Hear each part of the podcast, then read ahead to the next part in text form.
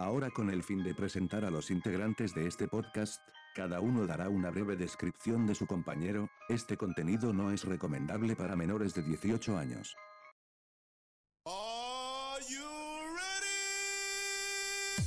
Él es Mirko Bustos, de la comuna de San Joaquín, ajedrecista, pintor, guitarrista, hace muchas cosas pero ninguna la hace bien.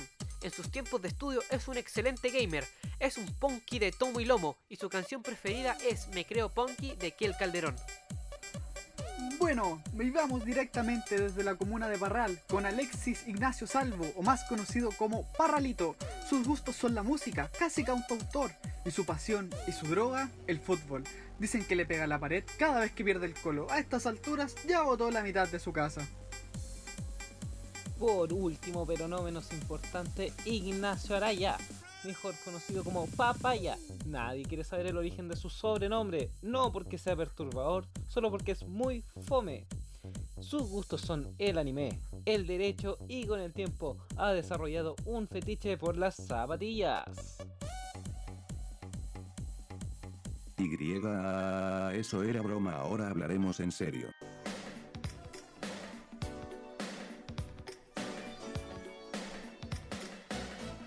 Bienvenidos al mejor podcast, al podcast más importante de todo Chile, apodado Fuerte y derecho. Bravo. Ya no nos los días, de verdad, ya. Por favor, Salvo, explica esta travesía que ha sido grabar esta parte. Oye, no, de verdad, mucho rato hemos estado, buen par de intentos, pero ya, bueno, salió. Esta es la definitiva, salió. Salió. Toma 50. Estamos listos. Eh, bueno, Explicaron felicitaciones. yo creo que felicitaciones para todos porque logramos hacer esto. Pero bueno, de aquí para el mundo, de aquí para el mundo. Eh, ha sido bastante complicado estos últimos días. ¿eh? Ha, Ha estado polémico. ha estado polémico. El segundo retiro del 10%. eh, el gobierno por un lado, la iniciativa de la diputada por el otro, diputada Pamela Giles, la abuela, entre comillas. Eh, el día de hoy falle- el día de hoy falleció eh, Diego Armando, Diego Armando Maradona, también bastante polémico. Unos por un lado fuiste el mejor y otros por un lado diciendo eh, cosas Está en Con- la palestra del espectáculo la muerte de Diego cosas Maradona. contrarias al otro, por- por así decirlo, políticamente correcto. Claro. Y bueno, ha sido bastante ya, eh, bien polémicos. Ojo, me salió como la señora del tengo frío, nunca había tanto frío como este frío. Pero ya bueno, todos divididos. ¿no? Claro. general. bueno, Menos nosotros, porque Es nosotros en para todos lados. ya bueno. Dale. tomando atención a lo, a lo que venimos a hacer, yéndose a la carne del asunto. Discúlpenme los veganos que estén escuchando esto. Ya, mejor cambiemos la palabra. Yéndose al meollo del asunto, el día de hoy nos toca hablar de plazos. Y hay un dicho que es muy cierto, que dice, no hay deuda que no se pague ni plazo que no se cumpla. Claro. Entonces yo les voy a venir a ilustrar un poco, a, explicar de qué se va a tratar en líneas generales. Eh, bueno, aparte de dotarlos de cultura, sabiduría y un montón eh, de chistes fome, eh, queremos entregarles herramientas fundamentales, herramientas fundamentales, ahí sí, para que no lo hagan de eso prácticamente. Herramientas del derecho procesal, para que usted pueda tener conocimiento en un juicio, para que pueda tener conocimiento en un proceso, y si no, por último ya le queda ahí para la once familiar, para la cena familiar, para quedar de bacán. Eh, bueno, el tema que nos convoca, convoca el día de hoy lo va a explicar mi queridísimo, mi amado amigo Ignacio Araya, el papaya. Adelante, papaya. Oh, muchas gracias por la presentación. ¿Qué te puedo decir? Pero, como bien habían dicho, los plazos eh, están en muchos lados. Bien habían dicho su aforismo jurídico, que los plazos siempre se van a cumplir, siempre van a llegar. Pero, ¿dónde están los plazos? ¿Quién los define? O, básicamente están en los códigos, que son las ayudas o guías que tienen los abogados para saber las normas definiciones o conceptos legales. Y el plazo en específico se encuentra en el Código Civil más que nada, y sobre todo en el artículo 1491, que nos dice básicamente que es la época en que se fija para el cumplimiento de una obligación. Pero esto se ha traducido como en muchas discusiones doctrinarias y definiciones de qué es lo que significa un plazo. Y básicamente un plazo se trata de un hecho futuro y cierto, así como la muerte, como en este caso le pasó a Diego Maradona que llegó su día fatal. Cumplió el plazo o fatal. Su plazo fatal. Eso mismo. Y bien dicho esto, los, los plazos no solamente se encuentran regulados en el Código Civil, sino que se encuentran en otros códigos, por ejemplo en el Código Procesal Civil, el Código Procesal Penal otras leyes especiales, tal como sucede ahora en pandemia, que muchos plazos se corrigieron o que se aplazaron debido por la pandemia y es mínimo. respetar una garantía de como el plazo razonable, no, no se le puede exigir a las personas que cumplan con un, con un cierto contrato, cierta obligación, siendo que hay una pandemia que está matando a las personas. Claro. Bueno, eh, ya para entrar, ya que sabemos cuál va a ser el tema general del día de hoy, para entrar más, a, a acabar hondo, más que nada, eh, vamos a entrar a las clasificaciones y a las divisiones de los plazos, traídas por el profesor Jaime Salas Astraín y comunicadas a ustedes en primer lugar por mi queridísimo amigo Ignacio Salvo Parralito. Adelante, Parralito. Adelante, estudio. Adelante, Eh, estudio. Hay distintas clasificaciones que sí o sí tenemos que sabernos. Y estas eh, las hace el profesor Jaime Sosa Astraín, como bien dijo mi compañero, un profesor adjunto del Departamento de Derecho Penal de la Pontificia Universidad Católica y también juez del 15 Juzgado de Garantía. Él nos dice en su texto que, por primero, pueden haber clasificaciones según su origen o fuente, porque los plazos pueden ser de tipo legal, de tipo judicial y de tipo convencional. Los plazos legales son aquellos que se encuentran establecidos expresamente en un texto legal. Y esto es una consecuencia del principio constitucional de, la legalidad. El plazo de tipo judicial son aquellos establecidos por el tribunal, son aquellos establecidos por el juez de que conoce las, causas que están en cuestión y eh, la, la ca- la característica que, también eh, está conectado con algo que más adelante se va a explicar, que es un, es un plazo pero de carácter prorrogable. Y por último, en- en- dentro de esta primera clasificación están los plazos convencionales. Y estos son aquellos que están establecidos por las partes en las cuales se ponen de acuerdo. Y esto tiene que ver también con la autonomía de la voluntad que tienen estas. Bueno, y como segunda clasificación, según el profesor, están los plazos de tipo fatal y los plazos no fatales. Por primero, los plazos fatales son los que se extinguen por el solo ministerio de la ley después de transcurrido el tiempo preestablecido para esto. Los plazos fatales son generalmente plazos que son improrrogables, dado que no se pueden alargar. Bueno, pero esto en realidad lo van a lo, va a conectar mi compañero más adelante. Y por otro lado, explicando en esta misma línea están los plazos que no son los plazos que no son fatales, bien digo. Y estos, eh, característicamente los plazos que son judiciales, explicados anteriormente, son de tipo no fatal. Y esto está expresamente establecido en el artículo 78 del CPC, que este señala que para vencido un plazo judicial para la realización de un acto procesal sin que se haya practicado por la parte respectiva, el tribunal oficia o a petición de parte declara evacuando dicho trámite en su rebeldía. Entonces podríamos deducir que a su los plazos fatales son prorrogables, pues mientras no se haya verificado la declaración de rebeldía, el plazo en cuestión se mantiene subsistente. Bueno, después de esa excelente presentación de mi compañero Alexis Salvo, eh, vamos a pasar a, una presentación yo creo más humilde, ¿cierto? más, más piola. Bueno, la primera división, la primera categoría que vamos a ver es sobre plazos prorrogables e improrrogables. Los plazos pre- prorrogables son aquellos que pueden ampliarse o extenderse en un lapsus de tiempo mayor al preestablecido. Es decir, estamos en un plazo original y nosotros pedimos una prórroga dentro de este plazo original para tener más tiempo para hacer ciertas diligencias, ciertas actuaciones procesales.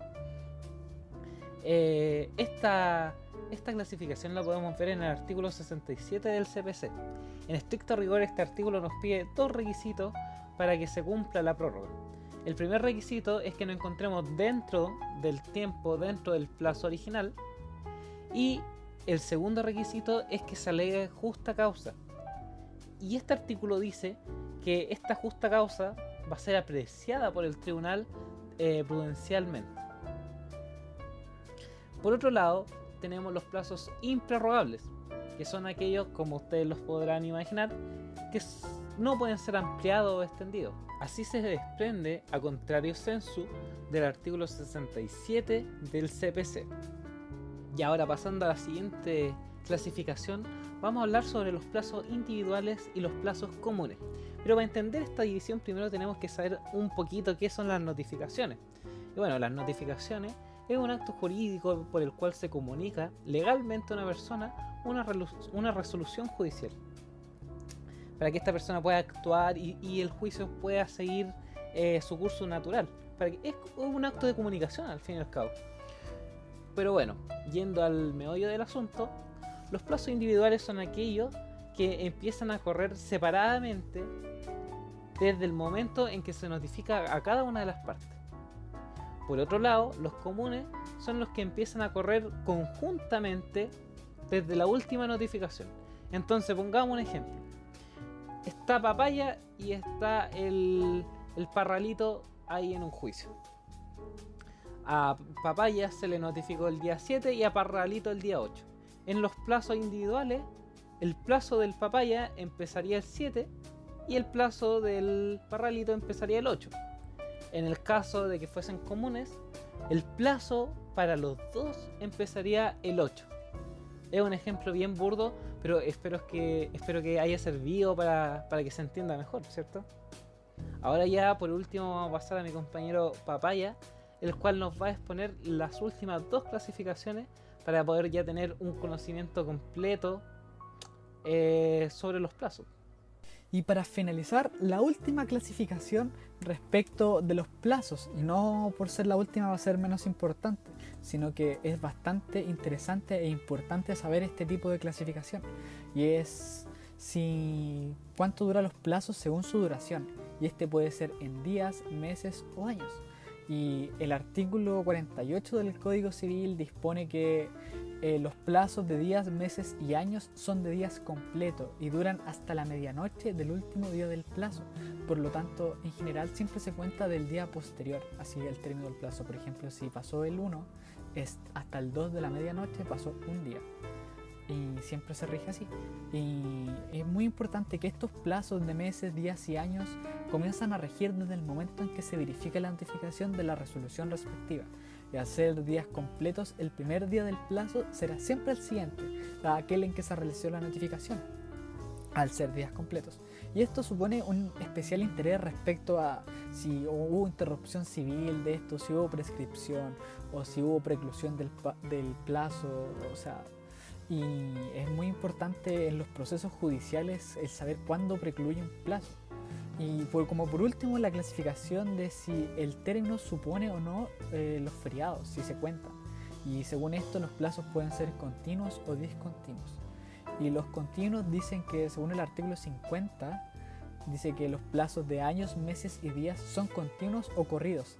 Estos no se suspenden durante los feriados, pero sin embargo, en materia procesal civil, los plazos de días se entienden suspendidos durante los feriados, salvo que el tribunal por motivos justificados haya dispuesto lo contrario. Esto se vuelve a repetir en distintas reglas, por ejemplo en el artículo 435 del eh, Código de Procedimiento Laboral o de la ley 20.087 que dispone que los plazos se entienden suspendidos durante los feriados, eh, entre otras leyes. Y en los plazos discontinuos son aquellos en que no se cuentan los feriados ni los días domingos. Porque como no sé si nuestra audiencia sabrá, pero los días domingos el tribunal no trabaja, ni los feriados tampoco, a menos que sea por excepción y que sea muy urgente. Por lo tanto, los plazos que no se cuentan los feriados ni días domingos se entienden como discontinuos. Dada esta explicación, eh, vamos a ir a una pequeña pausa comercial, chiquillos. Y ya volvemos con más fuerte y derecho.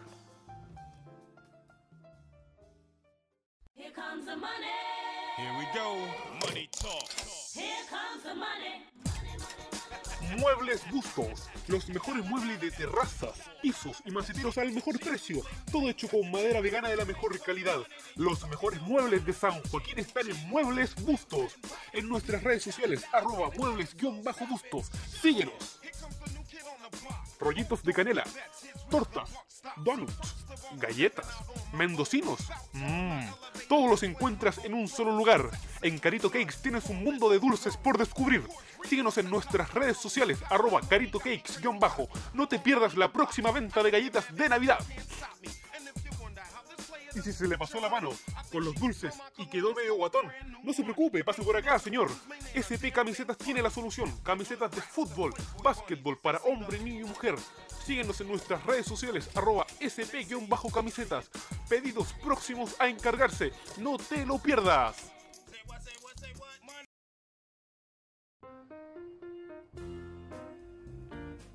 Ya, y bueno, chiquillos, ya pasando a otro tema. Después de toda esa lata, tanta teoría, a mí me cansan lo personal, ¿eh? Sí, Eh, hay, que, hay que darle a la aplicación ahora. Claro, hay que cambiar un poquito la tonalidad. Bueno, entonces vamos a ir a los llamados. Salvo, ¿tenemos algún llamado por ahí? Sí, sí, creo que tenemos un, un llamado en la línea. A ver, a ver, sí. Sí, está sonando tu teléfono, está sonando. Mirko, contesta, porfa. Ya. Aló. Aló, don Mirko, ¿cómo estás? ¿Se acuerda de mí? Pero por supuesto que no. Cuénteme quién es. Pucha, le cuento, soy, soy Martín. le, le venía a hablar un poquito de, de mi problema. Eh, le cuento, yo soy un, un reputado ingeniero comercial y estudié mis cinco años en la carrera y ustedes entenderán que tengo mente de negociante. Desde chiquitito Ah, vete tiburón. Claro, desde chiquitito me dio el negocio. Eh, de hecho, en el colegio me decían el máquina, me leyó tres veces el Mancube, imagínense usted. La cosa es que en primer año de universidad yo todos los días pasaba por el metro Loer y había una persona pidiendo plata para comprarse una sopaipilla. Entonces yo me avispé y le ofrecí un trato. Le dije que eh, yo le compraba todos los días una sopaipilla porque ustedes entienden el valor del peso iba al alza, todo iba a mi favor. Entonces le dije, yo te compro todos los días una sopaipilla por los próximos cinco años y él me tenía que devolver eh, el dinero que yo gastaba con intereses, apenas se cumpliesen esos cinco años. Entonces, Ya, perfecto, pero a ver, un, po- a ver un poco, Martín. eh, en- dígame, ¿en qué lugar fue? Metro Los Héroes. Ah, ya, perfecto. Entonces él aceptó de mala gana, un poco de improperios, pero aceptó al fin y al cabo. Y eh, bueno, cumplí, un hombre de palabra, cumplí comprando la sopaipilla todos los días. Y eh, ahora me encuentro con la sorpresa de que el caraduro no me quiere pagar. Entonces, sí, pues, usted sabe cómo son estos.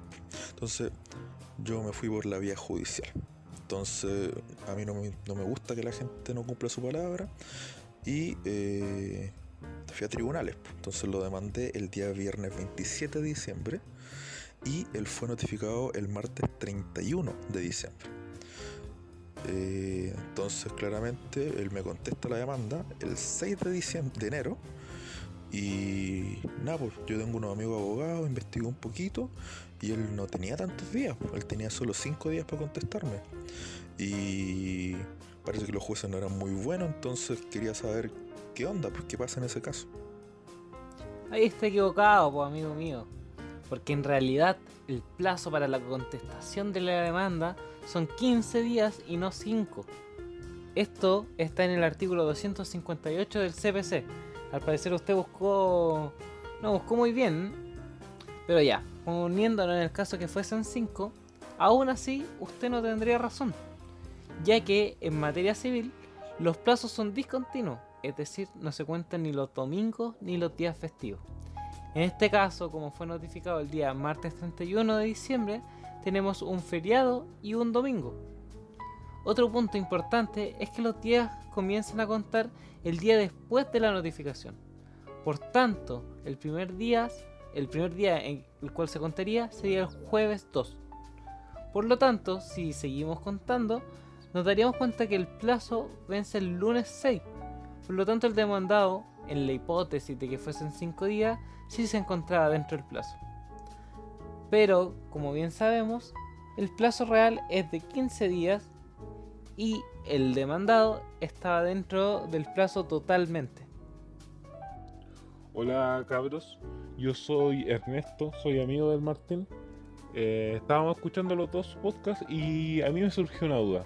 Yo quiero saber por qué los juicios y los procesos en el derecho, por qué se demoran tanto en, en cumplirse, por qué se demora tanto el juez en dar una sentencia. Yo en serio que no entiendo esa parte.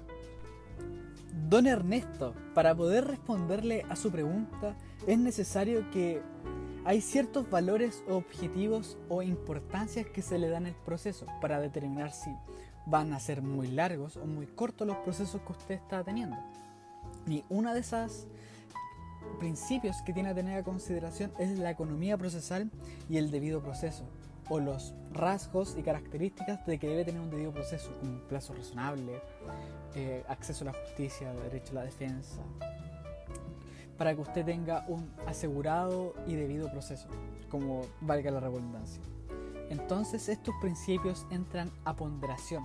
Si usted quiere un juicio rápido, va a tener menos debido proceso, va a ser un juicio más rápido, más barato, económico. Incluso, pero puede perder algunas de sus garantías, tanto como de acceso a la justicia, preparación de su defensa, inclusive eh, el mismo acceso a la justicia, porque el juez al decidir rápido puede que falle en su veredicto o decida mal y puede que sea un recurso más largo. En cambio, si usted tiene más garantías del debido proceso, es un juicio más lento. Eh, hay una, no hay una, existe una economía procesal como para responderle. Por lo tanto, y si a usted le importa el debido proceso y que se le respeten sus garantías tanto constitucionales y las que ha elaborado la doctrina en cómo debe ser un proceso, el plazo que va a tener va a ser excesivamente largo o gigantesco en comparación a uno que tenga menos, menos objetivos o menos debido proceso, como se dice vulgarmente. Por lo tanto, eso es una afectación a por qué los juicios duran tanto o hay juicios tan cortos y que al final se tienen que ir a casación. Y eso es una crítica y lo que la jurisprudencia no ha podido uniformar ni tampoco equiparar entre economía procesal y una rectitud del proceso. Por lo tanto, dependiendo del proceso y la complejidad que tenga este en tantas circunstancias, va a determinar en cuánto va a durar su plazo. En general, los jueces no tienen una determinación por fallar o cuánto, van a cuánto se tienen que demorar. No hay plazos específicos. Pero también ahora existen otros tipos de leyes que sirven para aplazar o para determinar cuánto plazo va a durar. Y eso nos va a explicar nuestro amigo y querido Salvo. Como bien decía el papaya, la ley que modifica los plazos y los hace más duraderos es la ley 21.226, que nace en función de que el país se encuentra en un estado de excepción constitucional de catástrofe. En este, escenario, la, en este escenario, la Corte Suprema, atendiendo a que los efectos de un estado de excepción, como es el, el que nos encontramos en este momento, generan muchas limitaciones a la vida de las personas y al sistema, como lo notarán, eh, decide ordenar la suspensión de todas las audiencias del país puesto eh, que éstas no podrán realizarse por falta de garantías básicas del debido proceso, teniendo la Corte Suprema, a través de esta ley, la facultad para eh, suspender las audiencias por judicatura y territorio jurisdiccional en el artículo 1, inciso segundo, de manera tal que si los tribunales, ya sean or- ordinarios o especiales, eh, realizan de igual forma actuaciones o diligencias judiciales que usarían la indefensión de las partes, por lo tanto, eh, conforma esta ley se establece en forma expresa las condiciones para la suspensión. Es así como el plazo de tiempo y excepciones tanto para procedimientos judiciales en trámite ante las cortes indicadas, pudiendo reclamar el impedimento dado que los plazos se pueden ampliar hasta después del estado de excepción. Y esto se funda en el artículo 4 y 5 de la ley 21.226 recién dicha. Sobre los términos probatorios, además de la situación de, su- de suspensión en materia penal y la modificación al trámite habitual de la demanda, entre otras, así, corre un plazo distinto para este tipo de materias. Eh, por lo tanto, se alargan los plazos o se suspenden las causas, solo con las excepciones de que sí se pueden llevar algunos procesos de suma urgencia, como son los cautelares o los recursos de protección.